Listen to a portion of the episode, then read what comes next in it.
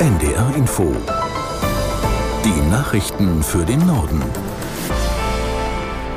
Um 14.30 Uhr mit Benjamin Kirsch.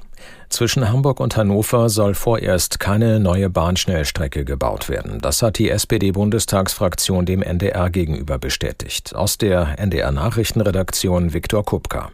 Erstmal soll jetzt die Bestandsstrecke über Lüneburg generalsaniert und ausgeweitet werden. Der Bund, die Deutsche Bahn und das Land Niedersachsen hatten seit Jahrzehnten über das Thema diskutiert. Jetzt hat sich das Land Niedersachsen durchgesetzt.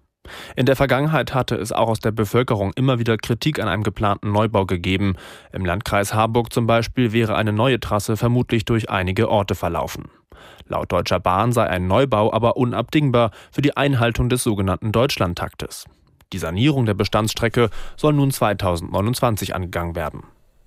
Bundesinnenministerin Faeser hat im Innenausschuss des Bundestags die Abberufung von Arne Schönbohm als Chef des Bundesamts für Sicherheit in der Informationstechnik verteidigt. Begründet hatte sie diese Entscheidung damals mit dem Verdacht einer Nähe zu Russland. Die Unionsfraktion im Bundestag wirft der SPD-Politikerin vor, sie habe Schönbohm nach einer kritischen Fernsehsendung vorschnell seiner Aufgabe entbunden und den Verfassungsschutz instrumentalisiert, um ihm Fehlverhalten nachzuweisen. Faeser wies dies zurück und sagte im Ausschuss, sie würde heute genauso handeln. Weil es wichtig ist, dass es keinerlei Zweifel in der Führung eines so wichtigen Amtes in diesen Kriegszeiten gibt, ähm, in, wo Putin die Ukraine angegriffen hat, wo verstärkt Cyberangriffe waren. Und deswegen geht es um das absolute Vertrauen, was man an dieser Stelle in Behördenleitung haben musste. Und das hatte ich nicht mehr. Bundesinnenministerin Faeser. Einen Tag nach Beginn seiner Militäroffensive hat Aserbaidschan eine Feuerpause in der umkämpften Region Bergkarabach bestätigt. Die Vereinbarung sei durch russische Soldaten vermittelt worden und gelte seit 11 Uhr, melden aserbaidschanische Staatsmedien. Den armenischen Kämpfern werde die Möglichkeit gegeben, sich zu ergeben. Bergkarabach liegt zwar auf aserbaidschanischem Staatsgebiet, wird aber mehrheitlich von Armeniern bewohnt. Die beiden früheren Sowjetrepubliken kämpfen seit Jahrzehnten um die Region. Russland gilt als Schutzmacht der christlich-orthodoxen Armenier. Das muslimisch geprägte Aserbaidschan wird von der Türkei unterstützt. Mit einer bundesweiten Protestaktion wollen Krankenhäuser auf ihre schwierige wirtschaftliche Lage aufmerksam machen. In vielen Städten demonstriert heute Klinikpersonal, unter anderem in Hannover und Schwerin. Aus der NDR Nachrichtenredaktion Betül Sarikaya.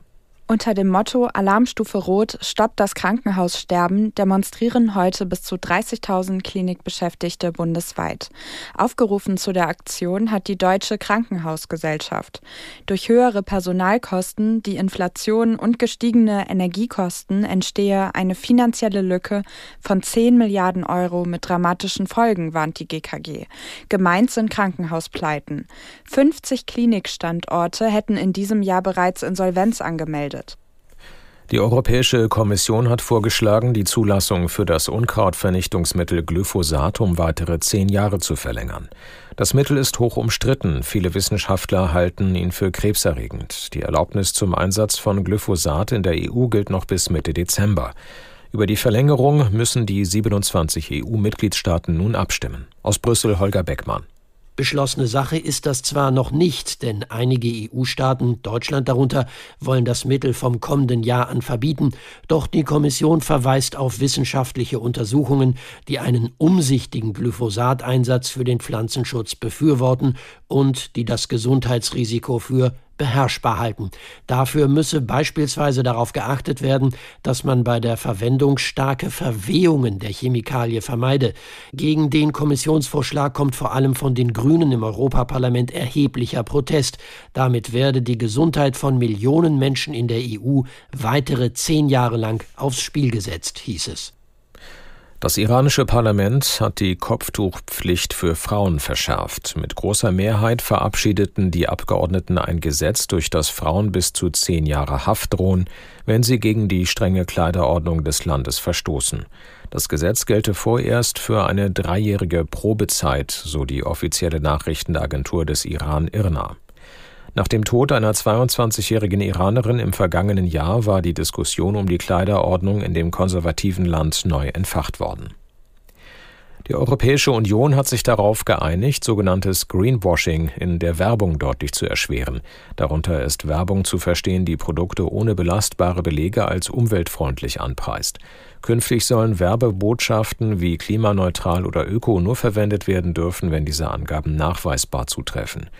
Derzeit gibt es mehr als 200 Umweltlabel. Das neue Gesetz sieht neue staatliche Siegel vor, die Verbrauchern nachhaltiges Einkaufen erleichtern sollen.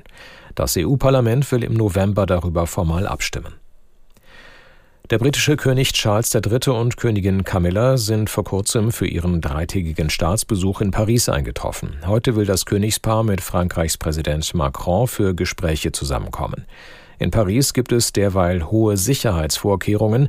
Unter anderem wurde der Bereich um den Triumphbogen weiträumig abgesperrt. Eigentlich war der Besuch bereits für März geplant.